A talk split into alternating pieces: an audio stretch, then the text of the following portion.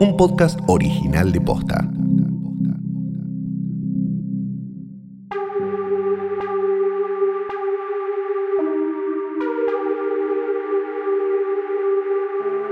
Cuando calientan los soles en Tatooine, siento mi cuerpo vibrar cerca de Mandalor al calor de un sable oscuro. Y le doy la bienvenida a Ryloth, de dónde es el querido Viv Fortuna, o debemos decir Viv Infortuna. Les damos la bienvenida una vez más a Es una trampa, un podcast sobre Star Wars reconvertido en esta temporada en Yoda Bebé, un podcast dedicado a The Mandalorian. Qué hermosa serie, qué placer decir que mi nombre es Luciano Banchero y estoy una vez más con mi querida Fiorella Sargenti. Hola, ¿qué tal? Sí, yo soy Fiorella Sargenti Sos y no fui nunca sí, a Tatooine. No fui nunca a ¿No? Tatooine. Lo más parecido No. es creo que Utah, el desierto de Utah. Utah, Estados Unidos, Sí. o Salta. Sí, Tatooine la linda, ¿no? Rezan los carteles Claro. promocionales del turismo en esa bella zona. ¿Quién se va a ir de vacaciones a Tatooine? Digamos todo, ¿no? Por Primero que nada, es lejos, te cagás de calor, Sí. no hay nada, el- nada, nada, nada. No. Y el crimen, decilo así. Imperio no es criminal, una, tremendo. No es una zona linda para andar. No es una zona linda. Los peligros. Tercer No. cordón del conurbano galáctico. Es, es Claro, terrible, es terrible, te aparece todo el tiempo en el noticiero, sí. ¿Cómo está, Flor? Bien, ¿sabes qué? Em, pensaba, co- con, todas las emociones de este último capítulo en el que de, eh, me agarraba la me tapaba la cara, me, unos papelones viendo el episodio sola, ¿no? Como pensaba, Same. creo que la definición eh, para el gran público o para normis, como les dicen algunos, o sea, para gente que no es tan eh, obsesa, sería The Mandalorian entretiene y emociona. Esa es como Sí, la, claro. la definición de TN, ¿no? TN dice The Mandalorian, entretiene y emociona. ¿Es la mejor serie en la historia de la televisión? No. ¿Es la serie más inteligente en la historia de la televisión? No. Pero De es ninguna una manera. gran, gran, gran serie que entretiene y emociona. Sí, que además es lo que le pedimos a Star Wars de alguna manera, ¿no? Creo que en algún momento en este podcast nos hemos dedicado a, a- a hablar de qué es lo que nosotros esperamos de una película de Star Wars, en este caso una, una serie. Y no es que nos vamos a poner recontra exigentes. Cuando hablamos de Star Wars no es que le- le- le exigimos lo mismo que le exigimos, qué sé yo, a El Padrino. pero, pero sí, este... Hay como un estándar Star Wars, ¿no? Que uno espera que se cumpla. Y muchas veces no se cumple, no vamos a citar casos. En este momento, ¡tros! Y en otros casos se cumple con creces, como es en esta temporada de Mandalorian y específicamente en este último episodio de la temporada. Pero antes de meternos con el capítulo de hoy, tenemos que decir que la mufa de Star Wars continúa y esta semana se cobró otra víctima de la trilogía original. Vimos muchísima gente llorar por David Prowse, mucha gente que no sabía quién era David Prowse, decir que lo despedían con congoja y eso se repitió una vez más esta semana cuando le dijimos adiós al querido Jeremy Bullock. Tremendo. Fuerte, fuerte, la verdad sí. em, creo que fue George Lucas, ¿no? El que dijo, él le dio el misterio y la potencia que necesitaba el personaje. Yo admito que me parece espectacular y que es un re laburo, pero tampoco encuentro como la sutileza de la actuación adentro de una máscara y demás. Eh, No la encontrás que- porque no la veías, Flor. No, no, no. No la encuentro, pero me parece espectacular igual y que obviamente hay que salir a honrar a, a esta gente. Sí. Claro que sí. Estamos hablando de Claro Jeremy que sí. Bullock, que es nada menos que el primer Boba Fett, el original, el actor que eh, le puso el cuerpo de vuelta, no así la voz, ¿eh? al, eh, al Boba Fett que vimos por primera vez en el Imperio Contraataca, en episodio 5, luego lo vimos nuevamente en episodio 6 y he insertado de manera retroactiva, aunque interpretado por otro actor en episodio 4. ¿no? El que aparece en 4 no es el que se murió. Así que Jeremy Bullock técnicamente lo vemos por primera vez en el episodio 5 del Imperio Contraataca. Dice, su familia murió en paz en un hospital, rodeado por sus seres queridos, de eh, complicaciones de salud tras muchos años de vivir con el mal de Parkinson. Esto lo dijo su agente, no su familia, salvo que su agente sea su primo, en cuyo caso sí es integrante de su familia. Esto no llegamos a chequearlo, perdón. No, no, no, no, no, no lo chequeamos. También el, nuevo, el nuevo Chuy le, le puso, eh, que me gustó porque le puso algo como nos cruzamos en un montón de eventos de Star Wars. Que creo que nosotros acá ya contamos un montón de veces eh, esto de las Star Wars Celebration y las otras convenciones, pero obvio que en la Star Wars Celebration, que están los lugares en los que se hace fila y uno paga por un autógrafo o una foto y están, obviamente, con un lugar enorme, estaban Mark Hamill, Carrie Fisher y demás. Y después, ya medio como amontonados, los Ewoks del fondo y esas cosas. Es una. eh, posta que eso sí extraño de, de la vieja normalidad, poder viajar a esos eventos y ver esas cosas. Y pará, esto nada que ver, pero me acabo de acordar. ¿Te acordás cuando casi pagabas, eh, cuánto era 100 dólares por la foto con Mark Hamill y Carrie Fisher? ¡Qué estúpidos! ¿Cómo no lo hicimos? No, Pero perdón, puedo perdón, creer. perdón. Eran 200 dólares. Eran 200, no salía 100 dólares, Pero eran en su 200. momento por- era muy poca plata. En, es- en ese momento era, era poca guita si podías ir a, si podías viajar, digamos, ¿no? Acá no estamos diciendo, no, 7 dólares, No, eh". no, no, nada obvio. de eso, pero digo, comparado con ho- hoy es impagable, hoy es imposible. 8 pesos. Hoy estás pagando claro, 8 o 9 sí. pesos eh, eh, estaba el dólar. Que ahora Y que- ahora está que 20 veces más. y, Bien. y Carrie Fisher Este, se murió, además. Perdón, Y sí. Carrie Fisher se murió y ahora te voy, a, te voy a hacer una propuesta un poco controversial, ¿no? Esto Sí. Es una especie de necroprode. Y quiero pedir, con respecto a Jeremy Bullock, ¿eh? el, el- el Boba Fett que nos dejó casualmente, ¿no? Para mí que le dio un bobazo este, ver que no era él. Puede ser, ¿no? Ojo. Em, paremos con la sobreactuación, me parece, ¿no? Yo no me voy a poner en sommelier de, de obituarios, pero por ejemplo, lo digo por el fandom y también por la prensa, que es la primera en exagerar, ámbito financiero, tituló Murió el inolvidable actor que interpretó a Boba Fett, así como se llamaba. El inolvidable. Para, pero además, te lo ponían al lado de dos o tres abuelos y no lo distinguías. ¿De qué me- No, porque, sí, En eso- todo caso, murió el actor que interpretó al inolvidable Boba Fett. Exacto. Pero pobre, el actor cual. no era inolvidable. No, le mandamos. Bien. Sí, le Y mandamos. esto un lo, decimos como gente que se, se- se- se se dedicó en su momento a escribir y a editar, ¿no? Eh, por favor. Sí, creo que igual Em. el- eh, to- todo el ecosistema de necesidad de clics en las webs, sobre todo de los medios grandes, y eso eh, te, te lleva a estas cosas ridículas. Es, es como cuando estaba GOT que ponían cualquier cosa y decían el actor de Game of Thrones, y era como un Dotraki que estaba al fondo y se había muerto al segundo episodio y te decían metieron preso a un actor de Game of Thrones y vos decías como ah no eh, que es eh, tipo Jon Snow era no nunca era nunca ¿Te imaginas si era Johnson? Era, era, era buena, ¿eh? Este. mm, eh, para el Photoshop, ¿no? Para, para los que gustan de, de- de hacer una, una- una imagen compuesta, tipo los personajes del año de la revista Gente, pero Sí. de eh, actores y actrices de Star Wars que nos dejaron, podemos decir que este año eh, Jeremy Bullock se suma a David Prowse y a eh, Max von Sydow, que se murió a comienzos de este año, ¿te acordás? Sí, claro. No de la trilogía original, lo vimos un ratito al comienzo de episodio 7. En 2019, el año pasado, nos dejó Peter Mayhew, el OG Chewbacca. En 2016 murieron Kenny Baker y Carrie Fisher. Y en 2015, el señor Christopher Lee, también conocido como Count Dooku o Darth Tyrannus. Tyrannus. Darth Qué buen nombre. Hay que ponerse. Qué, qué buen nombre, Darth Tyrannus. Sí, Es como Darth Velociraptor. sí. Tengo que pensar mi nombre Sith eh, en algún momento.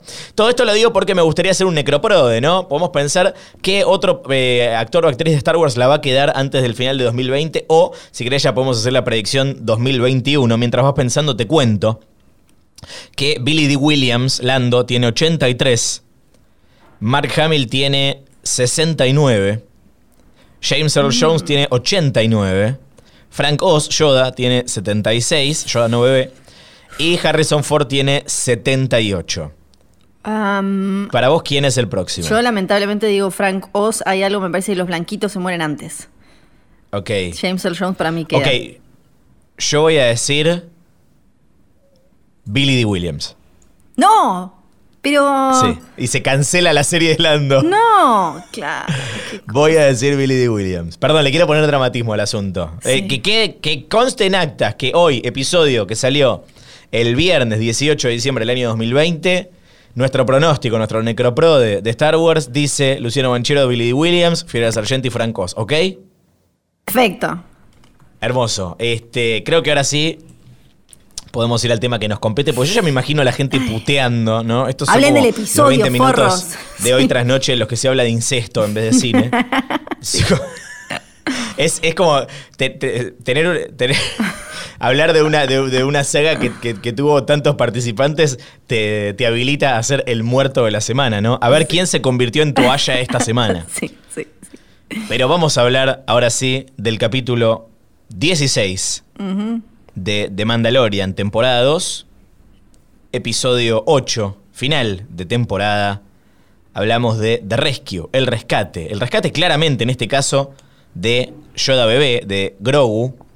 Pero seguro que ahora Flor va a decir que también aplica a eh, los Dark Troopers cuando Mando los rescata de su prisión en la nave, abriendo la escotilla. Gran momento, por cierto. Sí. Pero acá me parece que es bastante lineal, ¿no? No, no hay mucho espacio para No, interpretación. acá es, eh, es eh, ese rescate, sí. Y pero también, por otro lado, es el rescate definitivo de la humanidad. Nosotros le decimos humanidad, Ah, pero bueno, bueno. en una serie en la que hay eh, No. alienígenas es raro. De, de, de la- como la empatía y las emociones de Dean, me parece.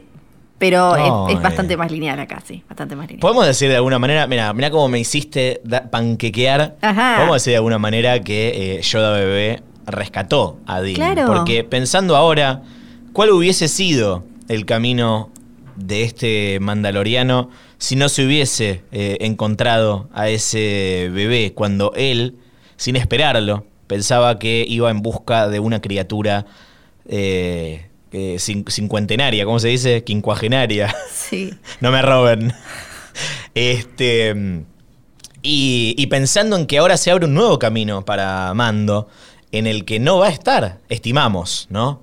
Eh, Yoda bebé. Pero creo que este par de años de, de aprendizaje, que sí, pasaron un par de años en, en tiempo de, de- de- de la serie, eh, nos, nos- nos han dado a un Dean transformado, sin dudas. Claro que Mirá sí. como me puse todo meloso Sí. y gomoso. Por favor, eh, lo meloso. Y mm, un Dean también que está afeitado, porque lo vimos con más bigotito en el episodio Sí. anterior. Pasó un tiempo, igual sabemos sí, sí. obvio, pero acá se ve que está. eh, a mí me, me generó como un montón de dudas, de curiosidad también, con respecto a el sistema con el que se afeita Dean. Que eh, obviamente se, saca, se saca el casco para eso. Sí. Podemos hablar de eso. Podemos hablar de eso. ¿Para qué sabes? Capaz que tiene algún tipo de dispositivo dentro del casco. Claro, casi como, como si fuera, claro, como el, el limpia parabrisas, ¿no? Pero que te saca el bigotito adentro del casco. Sí, Claro. Es buena, es buena. Eh, un capítulo escrito por John Favreau, creador de la serie, dirigido por Peyton Reed, también conocido como el director de Ant-Man, de Ant-Man and the Wasp y de Ant-Man and the Wasp. ¿Cómo se llama? Cua- Cuadrofenia. La, ahora Eh, la quantum- Quantumfilia. cuan- Quantummanía. Quantum, sí, no, Quantum Rama, no sé. no. Es- Qué difícil que va a estar traducir eso al Sí, castellano, te la regalo. Y también director de Atención, porque si yo te digo que esta persona que dirigió el capítulo de hoy también es el director de la película en la que Kirsten Dunst, muy jovencita ella, interpreta a una porrista del equipo Los Toros de Rancho Carne, vos podés creer que Peyton Reed es también el director de Bring It On, Flor. Ah, mirá. Bueno, viste, había gente Es que estaba, que estaba enojada porque una vez que se supo eh, con que Peyton Reed fuera el director del, del final de temporada. eh, Hagan fila todos juntos para chuparla. Claro, Pedro Pascal había puesto una foto donde lo, lo- lo mostraba. eh, y había gente que estaba como indignada, como, no, es una mierda, no, no sé qué, no sé cuánto. Y después fue como, jaja. Eso pasó. Eso pasó. Aguante Peyton Reed, lo bancamos a muerte. Gracias por darnos. eh, nos dio también, perdón, eh, The Passenger, el capítulo de Frog Lady. Sí. Claro, decía. "Ñe, pero no capítulo, nada. ¿Es este, Flor, el mejor capítulo de The Mandalorian? Ah, mira cómo te agarré. Acabamos de verlo hace un ratito nada más, ¿eh? Está fresquito, fresquito. Sí, no, para mí no, para mí no igual, ¿eh? No, no, no, no. Dice que no. Yo creo, te digo la verdad, lo quiero volver a ver. ¿eh? Sí, hay este, que, hay que volver a ver todo, pero ahora sí te tiro que no. Sí te digo que es el que más me emocionó. Viste que yo tengo esta cosa de que no te lloro con una Sí. película, con una serie. Él no te llora. Estuve muy cerca, ¿eh? Muy cerca. Vos lloraste. Yo lloré, eh, lloré un poco y fue como, ¿qué, qué me está pasando? ¿Qué es esto que está ¿Quién experimentando? Son lágrimas, Flor. Sí, fue fuerte, fue tremendo. No. Sí. Yo creo que las cosas buenas de este capítulo son muy buenas. Creo que las cosas chotas son flagrantemente chotas. Ahora vamos a ir una por una. Pero en general me parece que es un excelente cierre, sobre todo para la- las personas que buscan satisfacción y cabos atados, creo que van a estar complacidas. Es un capítulo que cierra todo lo que tiene que cerrar y al mismo tiempo abre nuevas posibilidades, porque por supuesto la serie sigue. Pero yo particularmente creo que la palabra es conmovido y la otra es satisfecho. Sí. Sí, y dejó un montón de dudas que yo no me imaginaba que iba a tener en este momento, en esta situación. O sea, que tienen que ver no solo con la trama, o sea, con lo que uno ve en la pantalla, sino con anuncios y la, la parte de meta de la vida real. Sí, totalmente. Este, mm, creo que hay mucho para hablar. Vamos a tratar de, de ordenarnos. Eh, mi primera impresión, eh, antes que nada, personalmente estoy muy contento porque Drogu no se haya pasado al, al lado oscuro. Sí. Eso es que era una de las teorías eh, favoritas del fandom. Y, y por suerte no pasó. Y tampoco se murió, ¿no? Eso creo que hubiese sido. El otro día decíamos, ¿qué preferís? ¿Que se pase al lado oscuro o que se muera? Yo me quedo tranquilo porque no pasó nada malo con, con Grogu, pero no termino de eh, quedarme tranquilo por su bienestar a largo plazo, dado que ah, se lo está llevando Luke para entrenar los spoilers para todos aquellos que no hayan visto este capítulo. Sos un boludo si, si No, estás, si estás escuchando esto y no lo estás viendo el capítulo. Jodete ahora. Ya sabemos lo que pasa con el templo Jedi de Luke. Eh, Sí.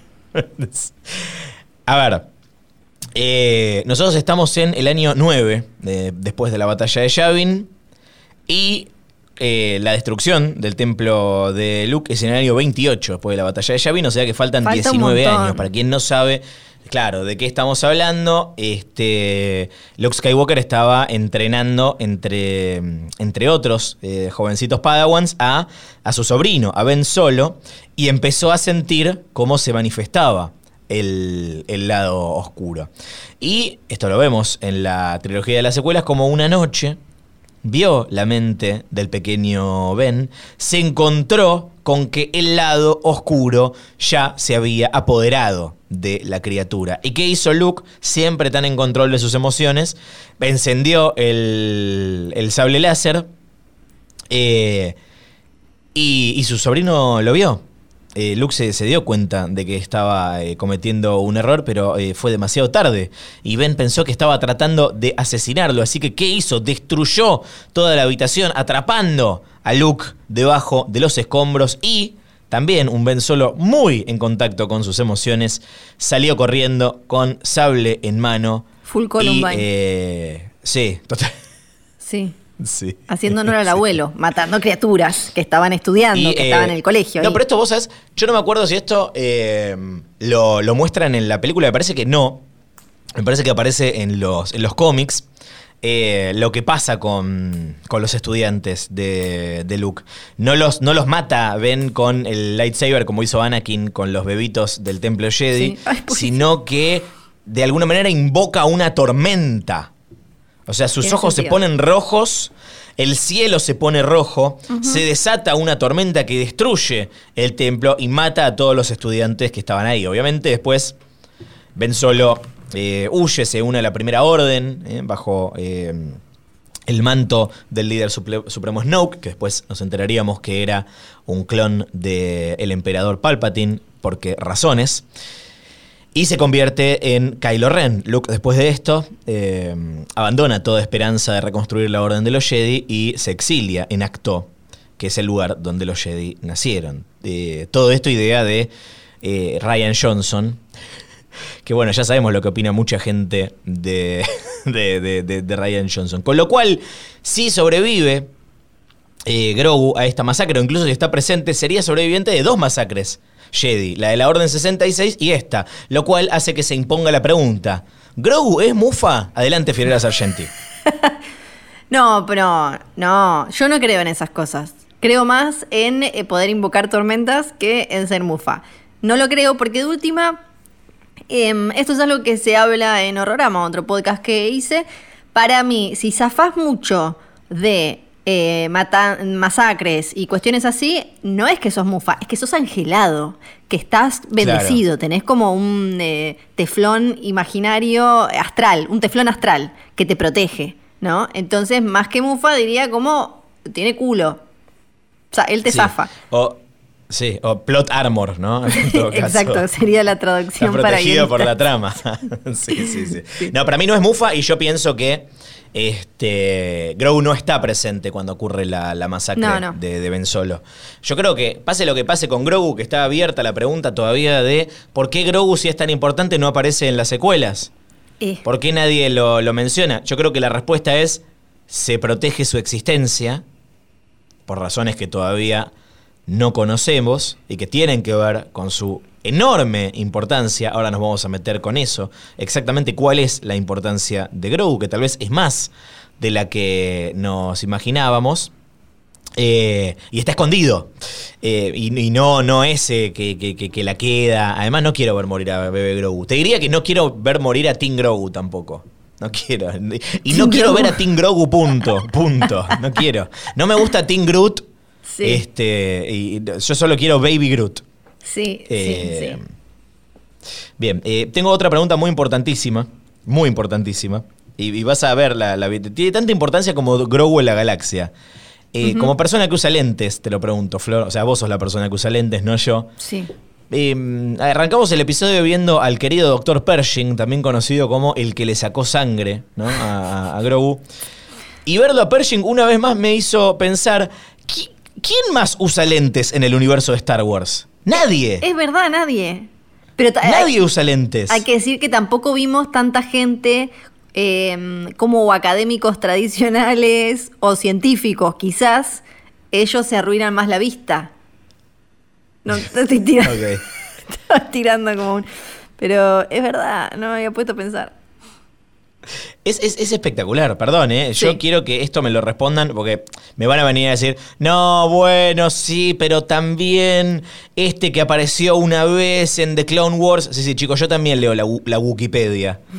Este, vamos a abrirla, por cierto. ¿Cuál es la definición de lentes en la Wikipedia? Dice, los lentes eran instrumentos ópticos que consistían en un marco sosteniendo un par de lentes para mejorar la vista. Esto es lo que dice la Wikipedia, te juro, no te estoy jodiendo.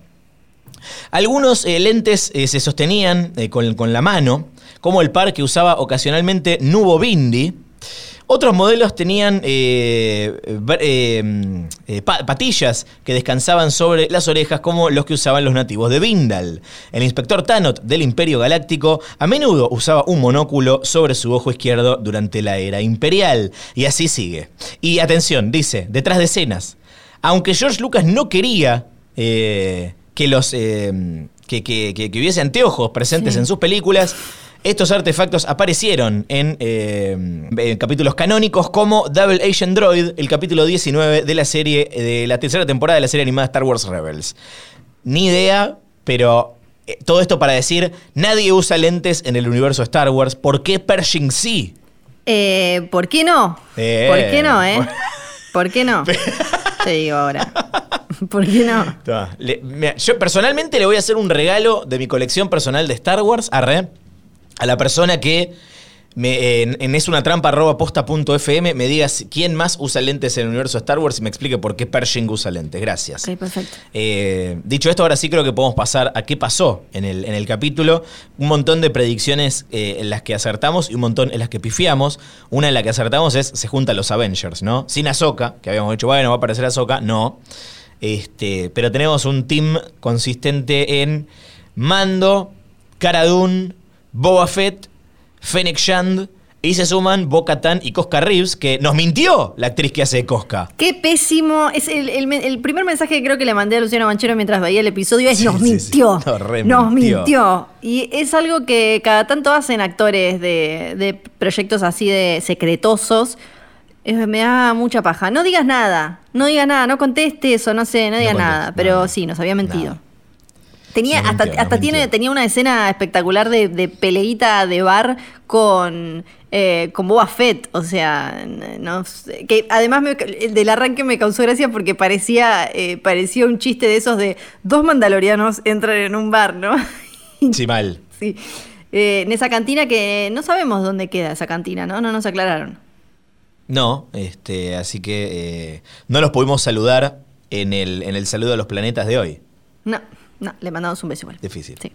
Eh, eh, tenemos a Boca Tan y a Cosca Reeves que recordamos la última vez que, que las vimos, hacia la mitad de la temporada, que Boca Tan particularmente está en busca de Moff Gideon y del Dark Saber porque quiere recuperar la- el arma que representa eh, el gobierno de Mandalor. Quien tenga esta arma, quien tenga el sable oscuro, será quien reine sobre los mandalorianos, les mandalorianes. Entonces eh, arranca esta hermosa aventura en busca de Moff Gideon y el Darksaber.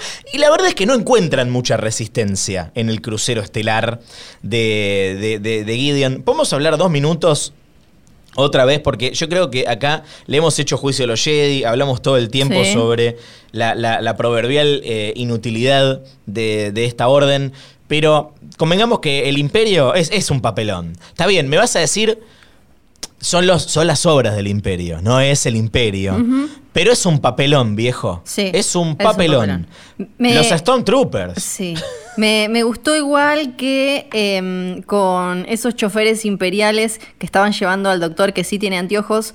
Sí. eh, cuando, como esas son, creo que lo- los pequeños diálogos que hacen, que te muestran como, che, esta es una serie de Star Wars, pero un poquito más para adultos, cuando con solo un diálogo humanizan a eh, los, los soldados y los pendorchitos imperiales, como al, al ciudadano sí. de a pie que está con el imperio, cuando habla con Cara Dune y, y le dice, ¿no? Esto de, ¿sabes los millones que murieron ahí? Porque, claro, pero bueno, viejo, también vos estabas bancando un sistema, un régimen que tortura, que Obediencia mata. de vida. Obediencia de vida. Claro, no me vengas ahora con la no me venga con la obediencia de vida, por favor, porque eh, bien que te gusta y además bien Garca al final terminó matando a su compañero y demás, pero esas como mini pequeños diálogos son creo los que te hacen eh, te tiran esto como de, bueno, somos un producto de Star Wars un poquito más adulto que se hace estas preguntas que muestra, ¿no? Que que y son eh, también esas líneas que pueden ser cortas, pueden pasar nomás,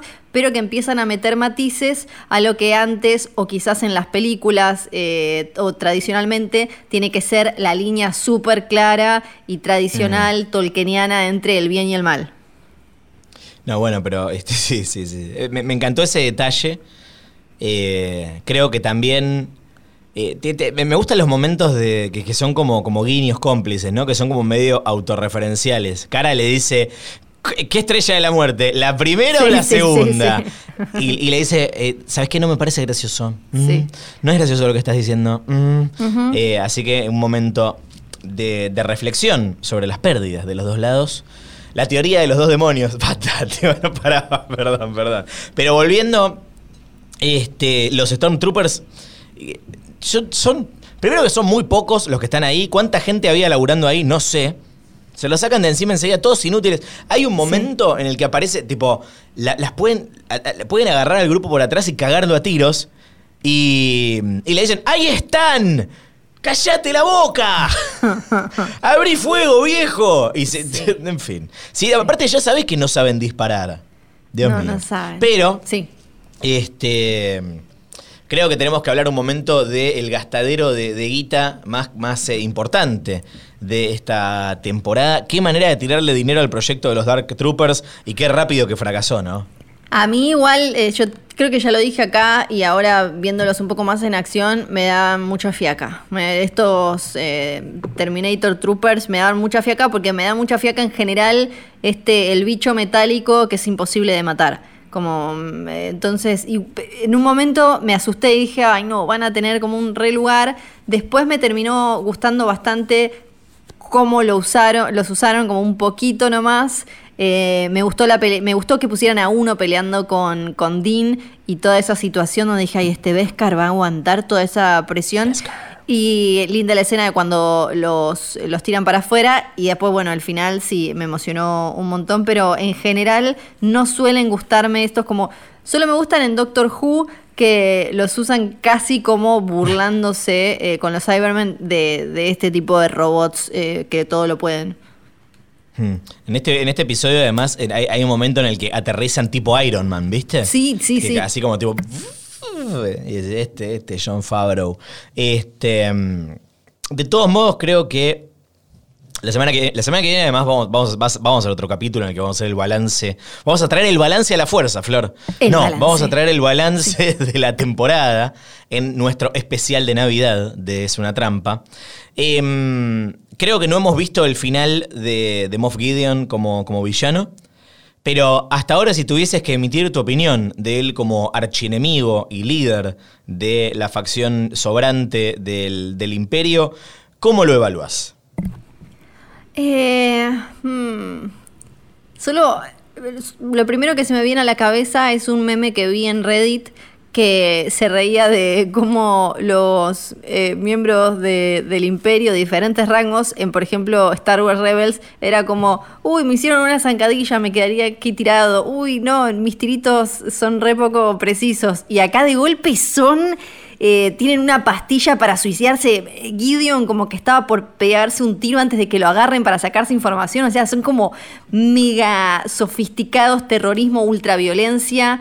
Y eso me copa obviamente porque tiene sentido con un régimen de este tipo. Ahora, Gideon creo que eh, haciendo futurología en la tercera temporada, como decías vos, va a seguir y vamos a tener que tenerlo eh, encerrado, atrapado un rato, porque tiene que llegar ese momento medio a lo Lost con Ben Linus, creo que fue, eh, ¿no? Donde nos dan un poco más de información y tenemos un poco más de backstory, de historia, de origen de Gideon y de entender un poco más dónde están realmente como sus, sus alianzas, a quién responde, ¿no? Porque ya en, hemos visto en Star Wars y, y sobre todo en estas épocas como más complicadas, que en el imperio también cada uno quizás tenía sus propias metas y, respondía, se hacía el que respondía y demás, pero, pero no.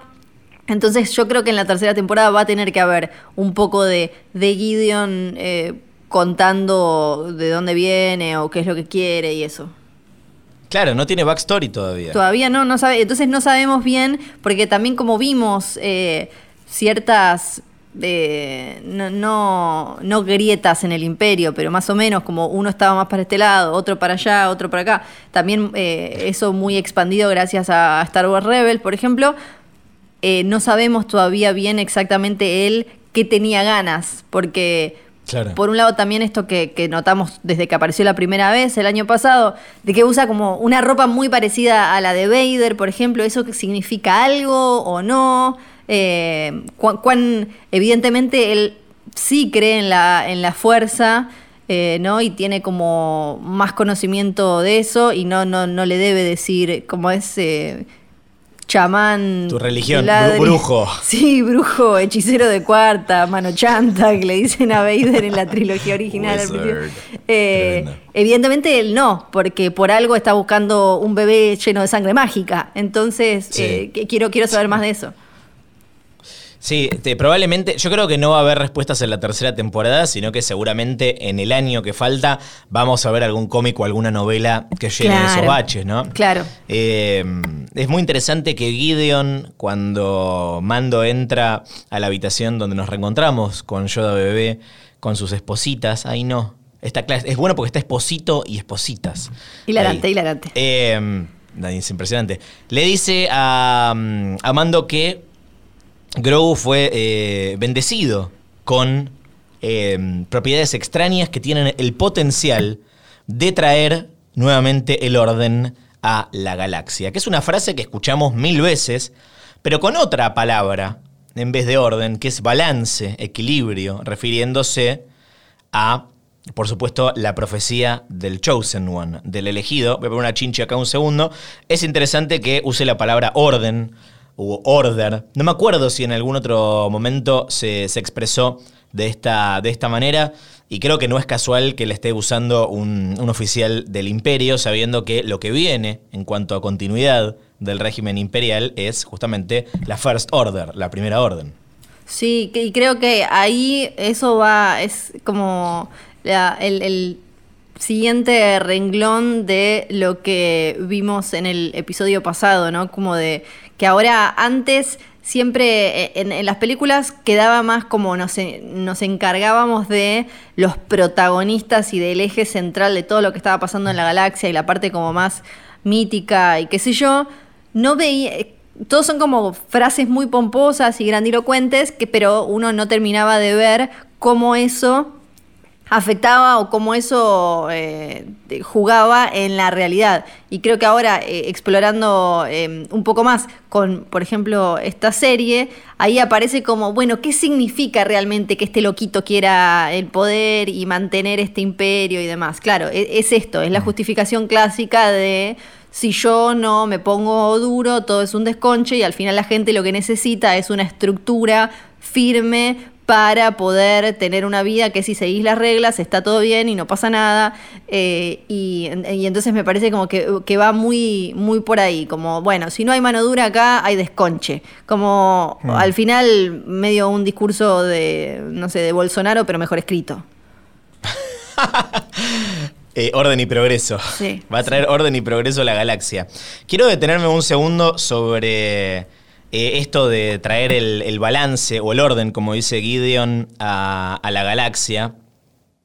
Eh, no es exactamente lo mismo que la profecía Jedi. Acá dice tra- traer el orden a la galaxia y no eh, el balance a, la fuerza.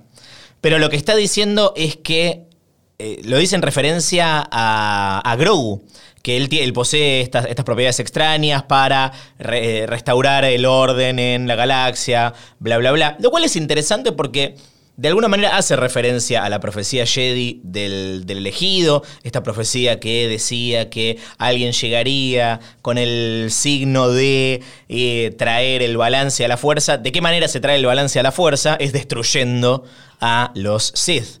La- el- ese famoso balance del que tanto se habla no es el punto que está en el medio entre el lado oscuro y el lado eh, luminoso, sino la ausencia del uso del lado oscuro. Tre- de tremendos fachos los Jedi, ¿no? Esto lo venimos diciendo desde siempre. Lo que me genera curiosidad es que cuando Moff Gideon dice estas palabras, las dice eh, después de que esta profecía se, se- cumplió. Según el canon, eh, el elegido es y siempre fue Anakin Skywalker.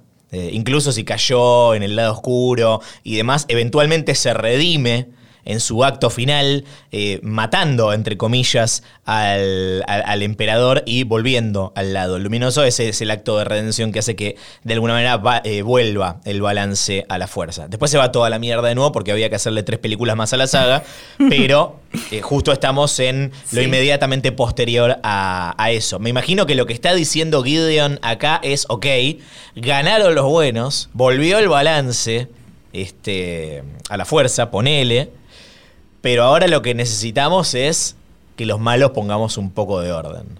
Yo lo leí de esa manera. Sí, sí, sí, sí, tal cual, estoy... Lo cual me hace pensar, Yodito es el Chosen One. Es como Neville en Harry Potter, ponele. Bueno, hay mucha, Claro, hay mucha cosa de Harry Potter, eh, porque también todo lo del Darksaber es muy, ¿no? Elder Wand eh, acá. Ah, re. así que, así que, sí, porque mm, a a mí tampoco me, no me terminó de quedar claro si, eh, o- yo estoy asumiendo que Yodita, Grogu, Drogu, no es solo especial porque eh, no, no queda mucha gente fichada que se sepa que tiene tantos midiclorianos y bla, pero también como que, como decías, que él tiene algo especial, ¿no? Como que él es especial por algo más, eh, además de su conteo de midiclorianos. Por eso insisto en que Yoda Bebé es más importante de lo que imaginamos y no es simplemente un, un, McGuffin o un personaje lindo para vender juguetes. Lo cual me da más curiosidad sobre su destino y un poco me hace temer. Este, yo creo que la posibilidad de que Grogu se haga Yoda malito todavía está, está, está presente porque, perdón, y ahora vamos a hablar de la gran revelación del episodio, que Luke Skywalker te entrene ya quedó demostrado que no significa No. que no te podés hacer malo. No, no, no, no, claro que sí, claro que sí. Bueno, una, yo como que me re. Una vez que ya, ahora vamos a ir como el paso a paso, pero una vez que ya ha revelado eso, listo, está Luca ahí, como dame el pibe, qué sé yo, yo me quedé pensando, eh, Cara debe saber quién es Luke, no cómo se ve quizás o, qué sé yo, pero ya... Eh, obvio. Claro, ya sabe ella, o no, no digo toda la galaxia, pero quienes están en la pomada y sobre todo en la pomada eh, rebelde, saben que de golpe apareció un pibito, que lo entrenó un viejo en un pantano, que otro viejo que se hizo toalla peleando con, con Vader y que gracias a él lograron tirar eh, abajo del imperio. me imagino que lo, lo ubica. Sí, lo retiene. Lo que pasa que me parece que hubiese sido anticlimático que la temporada cierre con. Disculpe, señor Skywalker, soy su fan número uno. No me firma acá abajo del otro ojo donde no tengo tatuado el escudo de la Alianza Rebelde. No, me quiere firmar con su sable. Además, sí, lo que nos quedó claro es que Dean, él sí es muy de quedar afuera de, lo noticioso, ¿no? Él es medio como al que le llegan tarde.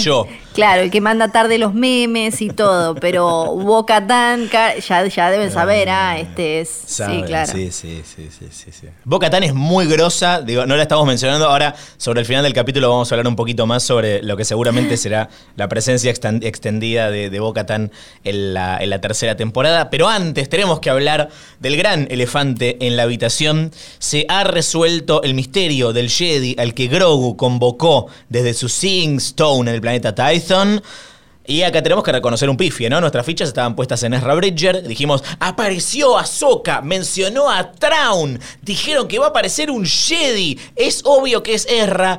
Y no, no, nos llegaron incontables mails. Leímos un montón de teorías diciendo va a ser Luke Skywalker. Lo va a interpretar Sebastian Stan. Y dijimos, no, jamás nos harían una cosa así. ¿Y qué pasó, Flor? Apenas apareció en escena Luke Skywalker, nos tragamos toda la boludez que dijimos en este podcast. Se había filtrado eso, eh, hace, hace unos días se había filtrado. Eh, un poco por... ¿Qué cosa? Lo que, que era Luke? Que era Luke el que aparecía. Ah, ¿en serio? Yo no me enteré. Porque no andás por Star Wars Leaks. No, yo trato. Yo acá, en esta dupla es el, Dark Side y el, luminoso. Flor se spoilea todo y yo trato de no leer nada. Yo estoy como en un callejón pidiendo jeringas de quinto uso y Luciano está como yendo a la iglesia y como el domingo a la mañana. Eh, sí, primero por eh, la lista de la lista musical y eh, otro poco por algunas cuestiones se había filtrado que era Luke. Y recién caigo en cómo se ve Luke Skywalker acá y cómo se ve Boba Fett. Me parece espectacular, perdón. No, no quiero hacer body shaming, pero está, está, está, grande, está grande. También sí es más grande de edad, es más grande de edad. Pero me causó gracia eso. Eh, sí, Luke Skywalker me, eh, sí me pareció. Yo tengo ganas de que ya, bueno, los Skywalker, esto ya lo hablamos mil veces acá, dejémoslos un poquito en el banco un rato, no pasa nada. O sea que quiero ver para dónde va y cuál es eh, la, verdadera necesidad de, una vez que teníamos un producto piola sin los Skywalker, sin los Skywalker. Me gustaban mucho todos. los Skywalker contaminan todo. Me gustaban los memes de, de Brown Eyes Skywalker, me gustaba todo eso. Eh. Pero sí tengo que decir también que eh, me parece que el, el guion y la dirección de, de, la cómo se manejó la revelación de él me parece brillante, espectacular, generaron un clima, por eso eso decía la parte de entretiene y emociona. Me pareció súper emocionante cómo, cómo está eh, el, el, guion, el montaje, la dirección, eh, toda la, coreografía de la. No es una pelea, de cómo se va cargando los eh, Dark Troopers a medida que avanza y que lo único que vemos es eh, al principio el lightsaber verde y ya estamos como así muy emocionante. el guante negro, el lightsaber verde, todo. Todo, todo. El, y también la música, la, la, edición musical de los con los diferentes pedacitos de lo viejo, mezclando lo viejo y lo nuevo. Me parece que es un trabajo exquisito, exquisito. Sí. A mí me encantó, flashé, me pareció espectacular. Al toque, ves el sable verde y decís, es. Eh, y necesitas que se saque la capucha también para ver con qué te vas a encontrar, porque, bueno, ahora vamos a hablar de eso también. Permitime ponerme un poco piqui, O sea, acá no voy a decir, no, no fue emocionante, pero ustedes saben que este no es el podcast en el que venimos a gritar, vamos Star Wars, la concha de tu madre, gracias. Sino que tratamos de ser este, un, poco, un poco críticos en la medida de, de- de lo posible. Digamos que hicieron la gran Rogue One dos veces en una. Porque Sí. el- el- la, la aparición, o sea, el final de Rogue One es una aparición sorpresa de Darth Vader en la que se carga a todos. Y la escena final de Rogue One no voy a decir spoiler porque si no la viste no sé qué estás haciendo. Es la aparición de eh, Carrie Fisher CGI. Acá pasa exactamente lo mismo, pero con una sola persona, con un solo personaje que es eh, Luke. No me voy a quejar, me encantó y coincido en que estuvo muy bien, pero digo también, sobre, me, me- me acuerdo de las cosas que venimos diciendo de, dale, loco, otra de los Skywalker. Y este. Que más allá de que es un momento muy emotivo y, y- y- y que genera mucho cebamiento, digo, no es algo que no hayamos visto antes. Ahora bien, ¿me encantó el momento? Sí. Sí, este, soy, soy, soy fan de cada segundo. Sí, lo voy a ver cien mil veces. Sí, me, me encanta, me encanta cuando este, esto es un momento muy mando. Mando le dice, ¿Are you a Jedi? No, la concha de tu hermano, te parece.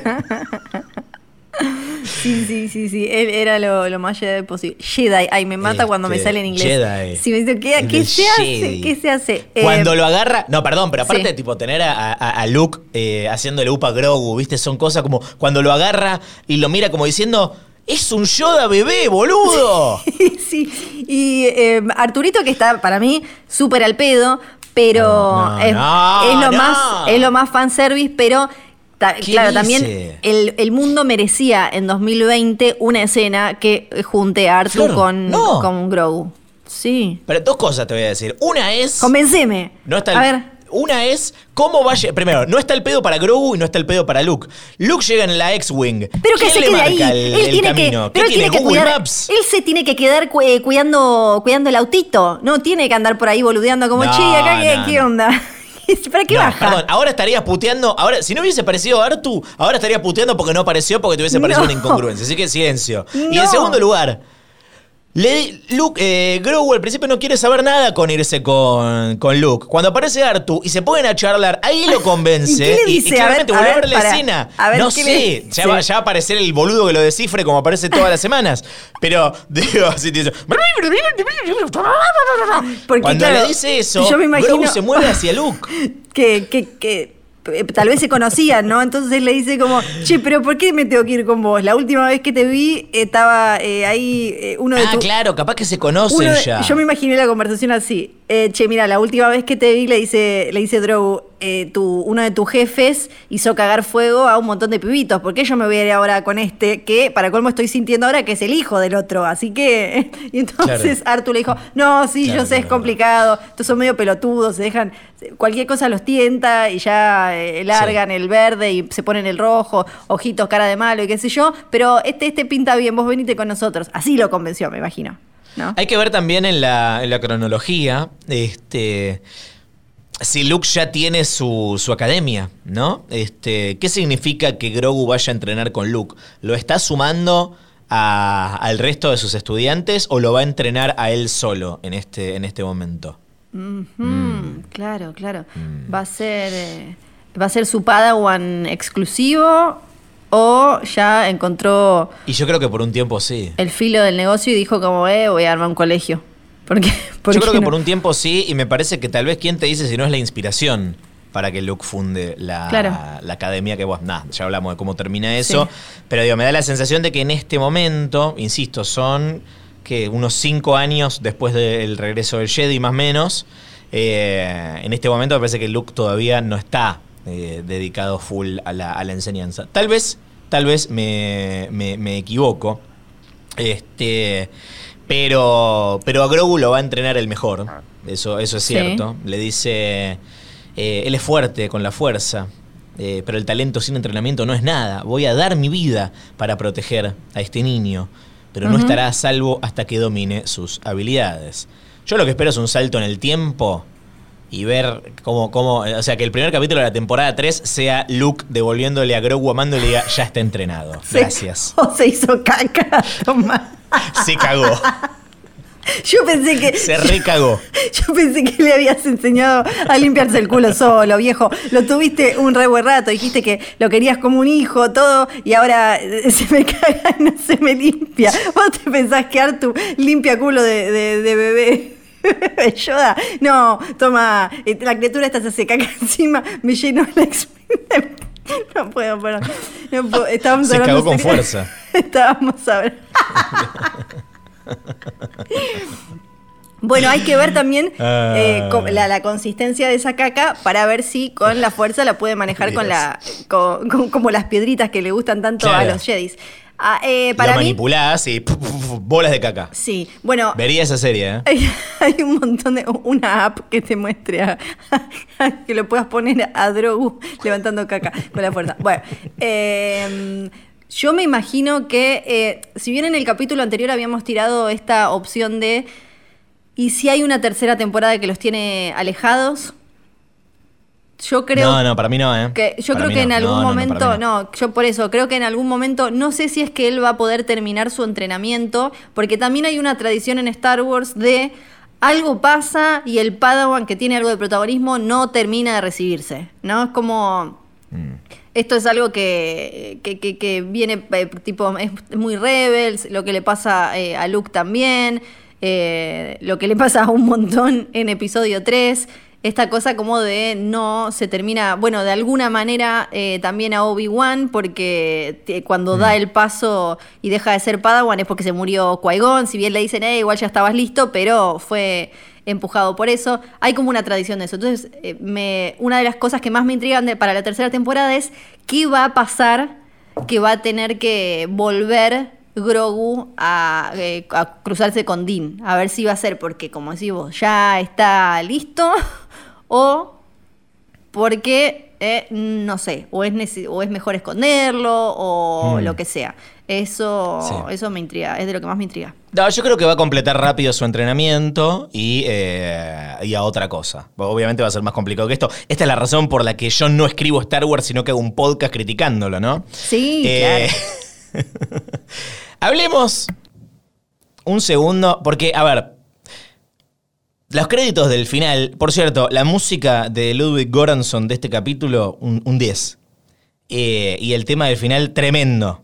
Eh, pero cuando vemos en los créditos que al final dice, y Mark Hamill, discúlpeme señor, ese no es Mark Hamill. no, no, no. Mark Hamill no estuvo ahí de ninguna manera, solo dio lo que hay para que le usen su apariencia. Sí, eso cualquier, O sea, cualquier no. profesor agarra el trabajo práctico y en dos segundos se da cuenta como Pedrito no lo hizo esto. Pedrito lo, lo No. sumaron acá, pero estuvo en la casa jugando a la Play. Primero, Ese no es el cuerpo de Mark Hamill, ya se sabe, el, Sí. el- el actor que le hizo de doble es un actor que se llama Mark Lloyd Jones, que eh, su único crédito en IMDB es haber interpretado, haber interpretado a Blue Eyes, el hijo de Caesar, en eh, la, la tercera película del Planeta de los Simios, de la nueva trilogía. Veanla, son buenísimas. Eh, ¿Y o la sea, el cuerpo no es de Luke. Y- La voz no es la voz que tiene Mark Hamill ahora, No, que es una eso voz decía. sintetizada. Eso, a Claro. ver si lo, lo que ahora nos queda, creo que Mark Hamill todavía no dijo nada, eh, para no spoilear, ahora estoy chusmeando en vivo, No, claro, eh, lo, había, lo había visto hace un rato, no, hace 19 horas no puso nada, pero si es la voz de él, es una voz tocada digitalmente porque él suena ahora como el Joker, no suena como, Claro. como un joven lleno de esperanzas. No. No, no, la, cara y la voz que tiene y el cuerpo son los de El regreso del Jedi. De hecho, hasta el mismo peinado le mantuvieron. Cambiate el peinado, hermano. Este. Y por otro lado. Por otro lado, la cara es obviamente una recreación digital de cómo la tenía en, en esa película. Entonces, Mark Hamill no estuvo involucrado de ninguna manera en esto. O sea, le dijeron, che, ¿puedo usar tu voz y tu cara para hacer esto? Sí, muy probablemente haya sido lo que, lo que pasó. Tal vez después sale una noticia y dice que, que- que no, pero bueno, como mucho habrán usado la voz. Sería raro. No me pero bueno, acuerdo- ese señor de ahí no es Mark Hamill. Eh, no me acuerdo en Rogue One cómo aparece eh, Peter Cushing. No me acuerdo que es interesante volver a ver eso, a ver cómo aparece en, en los créditos, ¿no? Porque también es como lo mismo. Aparece con su nombre y Carrie Fisher también. Claro, Carrie Fisher de última Sí. eh, hay un poco que sí usaron. Peter Cushing es todo trucho, todo falso. Claro, claro. Ahí es como, esta es, acá claro, acá lo bueno, encima ¿eh? esta es la Sí. Es la tercera vez, la cuarta vez en realidad, que, que usan este recurso. Lo habían hecho en Rogue One dos veces con Carrie Fisher y con Peter Cushing, que, haciendo de Moff Tarkin. Y la última vez fue con cachitos recortados de, eh, de escenas que no se usaron de, del despertar de la fuerza en, eh, el, ascenso de, de Skywalker. Así que esta es la 1, 2, 3, cuarta vez que usan este recurso. No, pará. Y Mark Hamill aparece rejuvenecido también en Tross. Claro. ¿Te acordás? Sí, en sí, la sí. secuencia en la que está entrenando época. a Leia. Claro, sí, Sí. sí. Eh, Ya era medio cualquiera. Y lo que vi es que varios eh, señalaban que se parece mucho a la versión de Battlefront de Luke. Bueno, está bien, eso, eso es verdad. Parece un videojuego. O sea, parecen gráficos de videojuegos y ya sabemos que los gráficos de videojuegos son cada vez más realistas. No lo decimos para. No, no es desmerecer. peyorativo. Pero tipo, es, ¿viste como le dicen el Uncanny Valley? Que es como tipo, no se ve, no se ve real. O sea, te- claramente Sí. no es real lo que, lo que hay ahí. Pero bueno, Creo igual que- están criticando pelotudeces. Eh, no, Y yo igual- les preguntaré, ¿te gustó los últimos Jedi? Y me van a decir, no. Ah, bueno.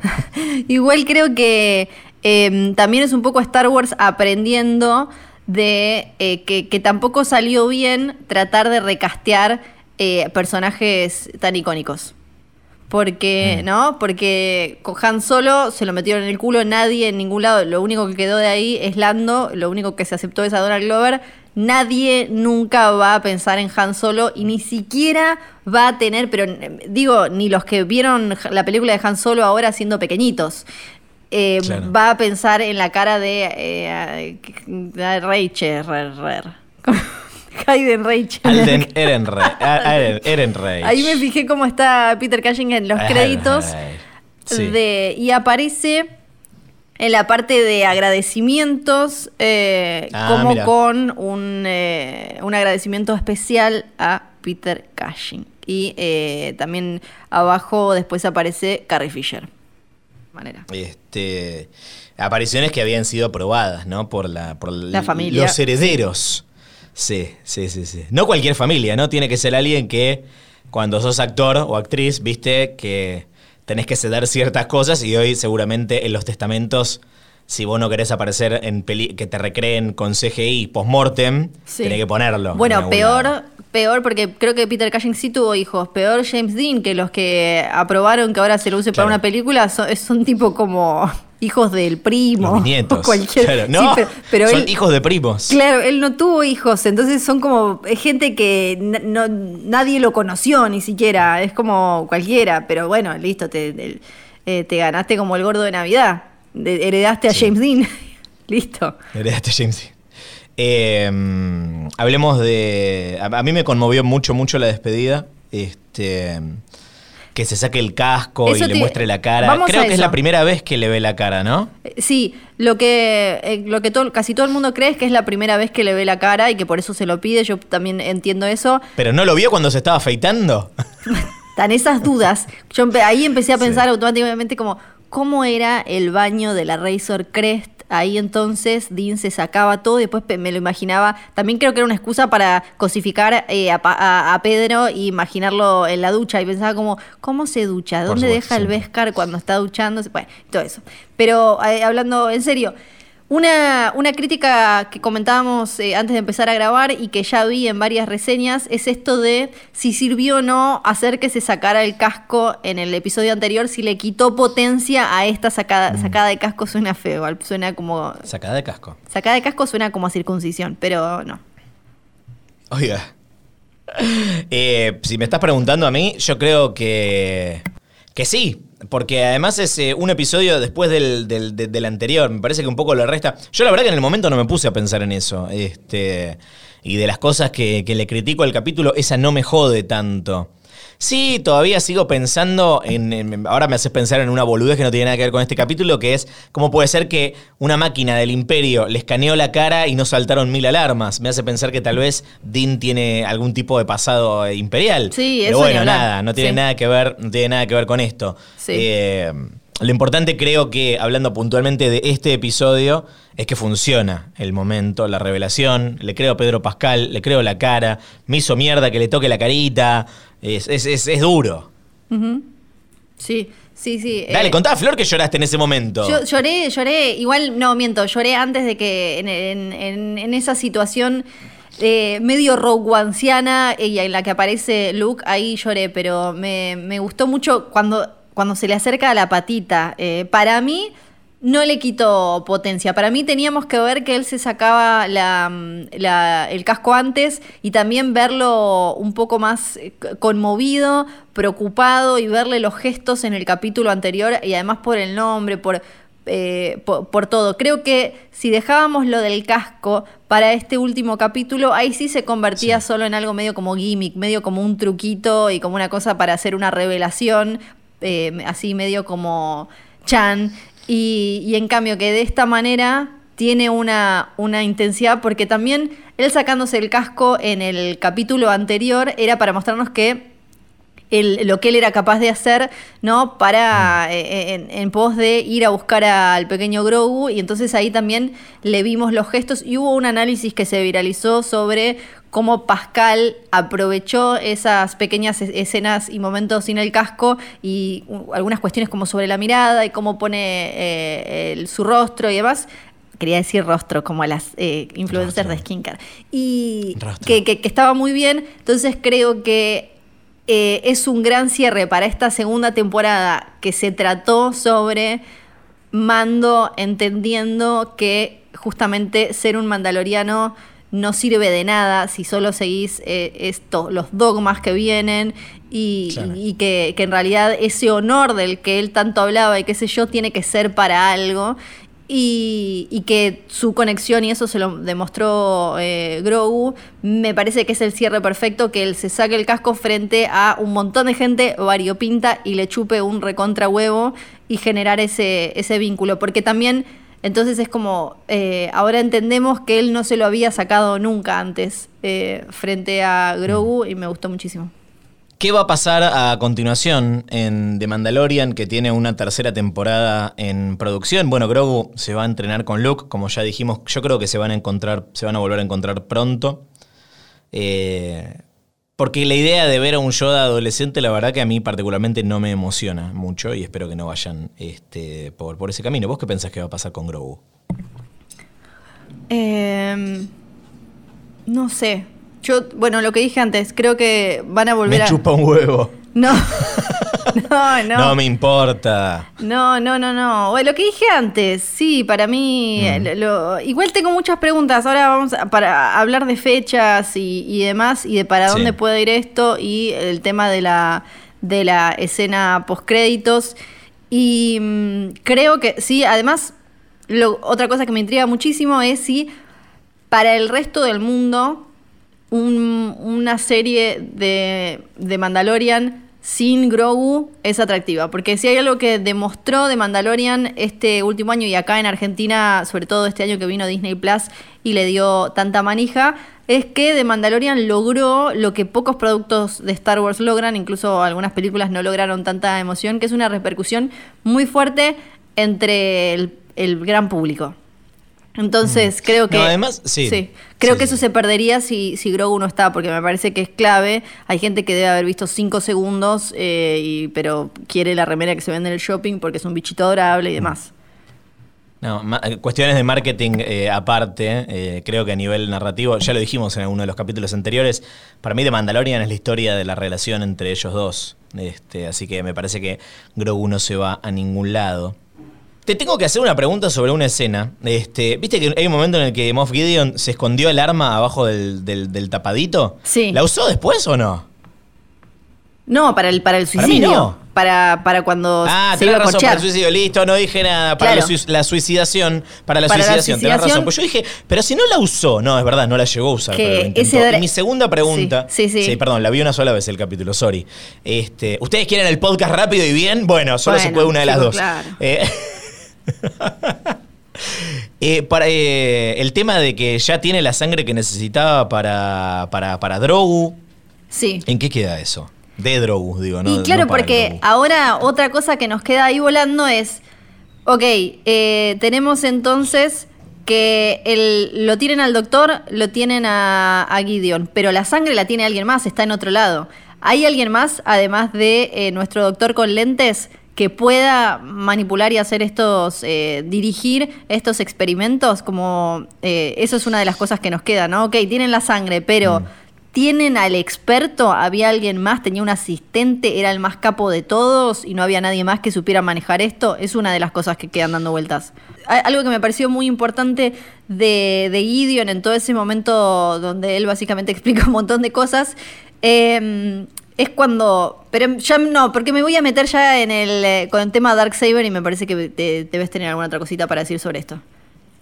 No, no, eh, muy, muy poco. Este, sin duda es lo de Darksaber es, junto con la escena post-créditos, eh, el tema que nos queda para, para, para conversar. Pensando en el futuro de los personajes, bueno, de Fennec y, Boba vamos a hablar ahora. Pero sí quiero que hablemos de el Darksaber porque tiene todo que ver con qué va a pasar con Mando de acá en más, si incluso si, si Grogu no vuelve a aparecer por un tiempo, qué significa esto para Mando y en qué aventura lo vamos a encontrar en la tercera temporada. Eh, bueno, ahora él tiene el sable, esta la hizo muy bien eh, Moff Gideon, muy bien. Le dejó agarrar el sable, parecía que estaba todo bien y tipo, "Mm, no, ¿sabes qué? ¿Sabes qué? No se lo podés dar. Me encanta que... que que, que Mando se lo quiere dar a, a Boca Tan como dale, agárralo, no me hinches las pelotas. Sí, sí, como. Agarralo, es tuyo, dale. Hagamos, nadie vio nada, dale, quédetelo, no pasa nada. Y. Y no. Por un lado teníamos a Mando que había aceptado eh, unirse a, a Boca Tan y a Cosca Ribs eh, en, su, en su búsqueda de recuperar Mandalore a cambio de que ellos lo ayuden a rescatar a, a Yoda Bebé. Eh, así que me imagino que lo que se viene en la próxima temporada es que tal vez haya un regreso a Mandalore con un montón de escalas en otros planetas en el medio, como pasó en esta, en esta temporada. Pero el problema ahí es que ahora Mando tiene el, el, el Darksaber. ¿Y qué va a pasar ahí? Tipo, Boca Tan se va a batir a duelo con él para, para, para quedárselo. Para mí, Sí. no va a haber tal pelea. Yo no creo que Boca Tan se pelee con Mando por, este, por el sable. Pienso que en todo caso eh, lo puede apoyar como gobernante de, de Mandalore, pero para mí Mando tampoco quiere ser el gobernante de nada. No, No. tiene ganas de ser rey. No, no tiene ganas de ser eh, el Mandalor. Pero la- creo que la, duda más grande que apareció en redes sociales, en Reddit y en todo, es la siguiente. Porque durante las dos temporadas de, Mandalorian jugaron con que nosotros no sabemos exactamente qué pasó en, en esa, eh, en esa gran matanza eh, donde el imperio le robó todo el Beskar a los mandalorianos y eso. Sabemos un montón de cosas de lo que pasó en, en Mandalore gracias eh, a las series animadas, pero nos falta ese pedazo. Y en ese pedazo está cómo fue que Bo-Katan perdió el Darksaber y cómo fue que lo, lo ganó Gideon. Se lo robó eh, cuando no sé, estaba durmiendo, lo había dejado por ahí, se lo ganó en un duelo, no sabemos eso eh, eh, tampoco. Y el tema es el siguiente. Con todo esto de eh, lo tenés que ganar en un duelo y bla, bla, bla. Boca Tan lo agarra porque se lo da a Sabine en Star Wars Claro. Rebels en la cuarta temporada. Y se lo da en la mano. O sea, pueden, si, si no quieren ver las, eh, la Star Wars Rebels, las series animadas, pueden ir poner directamente Sabine, eh, Gibbs, eh, Darksaber o Bo-Katan nada más y van a ver la fotito donde le está dando así en la mano y no hubo un duelo previo. Era, estaban en, en, eh, trabajando para lo mismo en ese momento. Entonces, ¿qué pasó?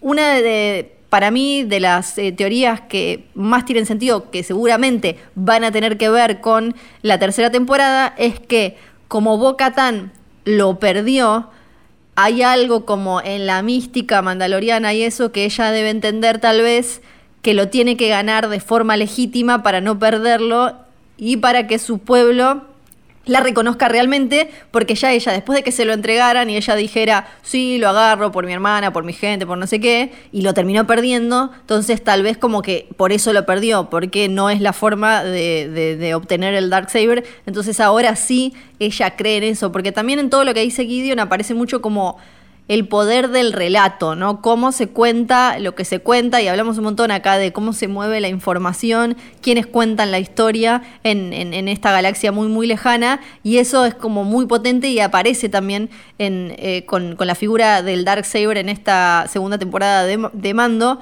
esto, ¿no? Como cómo se cuenta el cuentito eh, y, ahí aparece como la importancia si Boca Tan quiere ser la líder y quiere tenerlo. Yo tampoco creo que eh, haya un duelo, pero eh, me, parece que cuando se dice eso y, que, ella no lo agarre, tiene que ver con eso, con que ella ya lo agarró una vez y no salió bien, que creo que de alguna manera, o en algún cómic, o en algún libro, o en algún lado, nos van a tener que contar cómo lo perdió.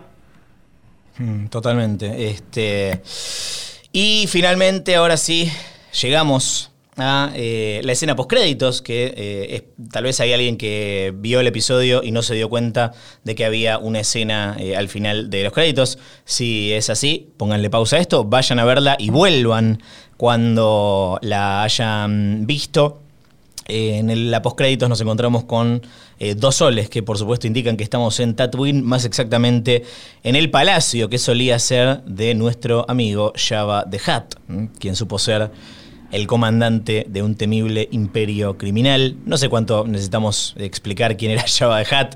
Lo vimos en, en los tres episodios. No, lo vemos por primera vez en episodio 6, si no me equivoco, originalmente, en el regreso del Jedi. En episodio 5 se lo menciona. Después en episodio 4 metieron una escena en las versiones eh, remasterizadas, en las ediciones especiales. Pero si no me equivoco, la primera vez que aparece y que lo vemos es en episodio 6. Y después aparece de nuevo en episodio 1 presidiendo sobre la carrera de eh, Pod Racers eh, en la que Anakin se enfrenta a Sebulba. ¿Qué pasó con Java? Eh, lo mató Leia en el episodio 6. Este, lo que no sabíamos ahí es que había pasado con el imperio de Java posteriormente. parece que cuenta el canon que los Huts eh, el clan de Java eh, no se había puesto de acuerdo sobre quién iba a heredar el, imperio criminal, se terminó eh, abandonando ese, ¿cómo se dice? El, palacio. Y ahora sabemos qué fue lo que pasó después, que Big Fortuna se comió a Java de Hat. No, mentira. No, pero y bueno, también es fácil, es fácil, estás muy cómodo ahí, sentís que tenés que llenar también físicamente el trono. Me di cuenta también ahora viendo una vez más el palacio, qué necesidad de hacerlo tan tugurioso, ¿no? Porque a mí no me gustan mucho los desiertos, pero ¿por qué ese, ese hall central, que también es bastante chico, en el que está el, trono, ¿por qué es para abajo? Y está, bien que no hay fuera de Coruscant tampoco somos de son de mostrarnos mucho ventanas no en el universo de, de, Star Wars pero qué lugar, qué lugar eh, oscuro, feo, ¿no? Horrible. Y además porque quiere hacer lo mismo, como tipo la mina esclavizada, el que le baila, el que le hace el chiste. Es, bastante, bastante espantoso. Este, solo compite con, en, oscuridad con eh, la cantina de Mos Eisley. Pero sí, pero sí, es, medio, es medio así. ¿Y te acordás de la banda que pusieron a tocar en la, en la remasterización de, de episodio 6? Bueno, en fin, pueden escuchar nuestro, nuestro podcast sobre episodio 6 en la primera temporada de Es una trampa. Lo cierto es que a quien nos encontramos sentado en el trono es a Bib Fortuna, que era el asistente de Java en su momento, un Twi'lek del planeta Ryloth. Es interesante que en la trilogía original, eh, de Big Fortuna hace un actor que se llama Michael Carter, eh, y acá el que lo interpreta es Matthew Wood, que es el que hizo Big Fortuna en su aparición brevísima en, eh, en La amenaza fantasma. ¿Qué pasa? Bueno, uy, pensé que estabas muerto. Así, ah, pa, tomá, ahora estás muerto vos. error humano, ¿no? También, bueno, humano no, eh, Twi'lek. todos pensamos que Boba Fett estaba, estaba muerto. Y, perdón, Flor, pero Dice McClonky. Dice, lo dice, ¿viste? Dice Ahora como... McClonky. Sí. McClonky, que es la palabra que eh, en la versión de episodio 4 que llegó a Disney Plus, la, gente que se puso a verla de nuevo y a notar qué cositas habían cambiado con respecto a las anteriores. Eh, en la escena de la, de la cantina en Mos Eisley, en la conversación entre Han Solo y Grido, este No sumó nada a la discusión de quién disparó primero, si Han o Grido. Obviamente fue Han, pero bueno, nada, no lo vamos a discutir de nuevo. Eh, sino que le sumaron un McClunky, que le dice Grido a Han antes de disparar. McClunky, que es una palabra en, idioma hachís, que eh, significa este será tu fin, o algo eh, parecido. Con lo cual, me gusta porque esto es un guiño, ¿no? De, de- claramente de John Favreau a eh, la gilada. O sea, nosotros, Flor. Sí, gilada, gilada. Gilada, gilada. Bien. y Al- al final. Sí. ¿Qué más? Sí, al final de este episodio, cuando Boba eh, se sienta sobre el trono que solía pertenecer a Jabba the Hutt, aparece una leyenda en pantalla que dice The Book of Boba Fett. Llega en diciembre de 2021. Y acá las ¿Qué dudas. es Sí. The Book of Boba Fett? Es Bueno. a ver, suena a que es una nueva serie. Sí. Pero si es una nueva serie, ¿por qué no la anunciaron en el coso de inversores del otro día? El tema es que Eso por un lado. desde, desde hace un rato largo se habla, eh, y se habló durante todo 2020, de que se estaba filmando una serie de Boba Fett. Entonces, cuando Sí. fue el coso de los inversores, era como, bueno, ahí la van a anunciar. No la anunciaron, entonces No. después había dudas de, ah, será la tercera temporada de, de Mandalorian. Y después ahora la nueva intriga es, eh, Kathleen Kennedy dijo que íbamos a ver, ¿cómo fue que? Porque hay que eh, buscar las palabras exactas, que la continuación de esta historia se iba a ver en diciembre de 2021, ¿no? Sí, el próximo capítulo llega Eso. en diciembre de 2021 y ahí interpretamos, porque no dijo tercera temporada. No, por dijo eso. la- el siguiente capítulo de esta historia llega en diciembre de 2021. Pero- Capaz que es, A la vez, no sé, sí. eh, Giancarlo se sabe que va a estar en la tercera temporada de Mandalorian. Entonces, sí. sí. Manda- de Mandalorian se toma, no- se toma unas vacaciones y no va a haber nueva temporada en 2021 y vamos a tener... Me mato. Yo me, me- se me hace como rarísimo, pero a la igual vez... el año que viene va a haber como tres series de, de Star Wars. Claro, también. claro. Entonces, como, no, Eh, por, por ese lado, porque uno dice como, no, chau, me mato, no puede ser.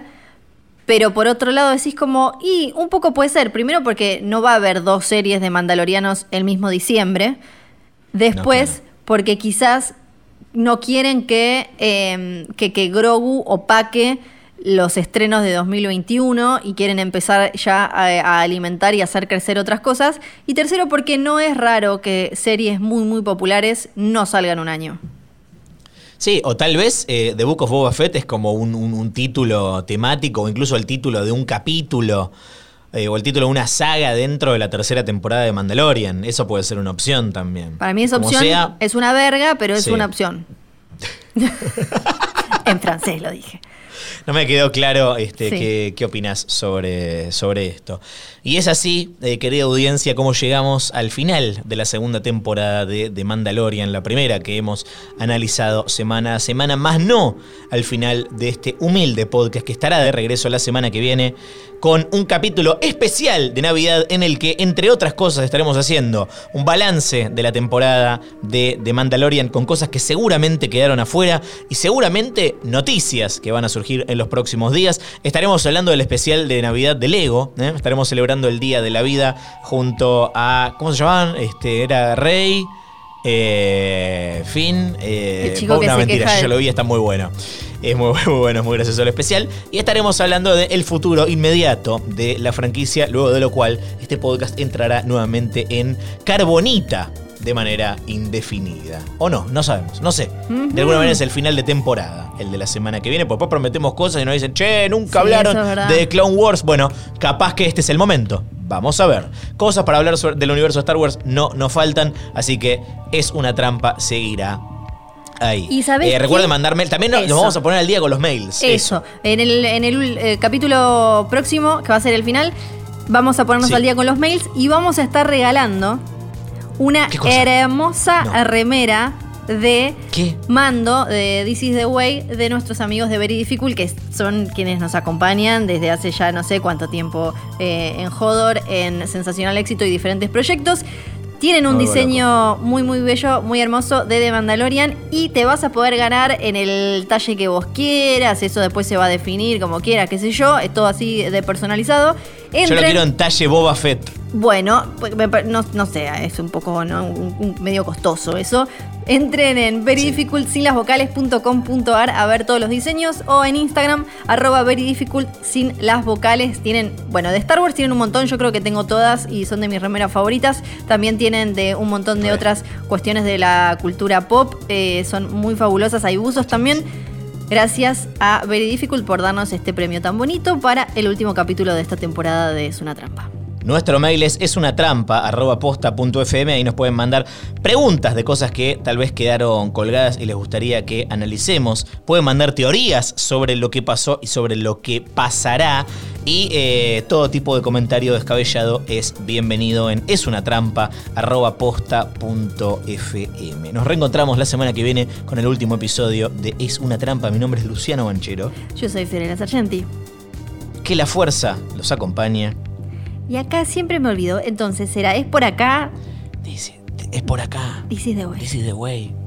This is the way. Era por abajo. ¿Valar Morgulis? No, eso es otra cosa.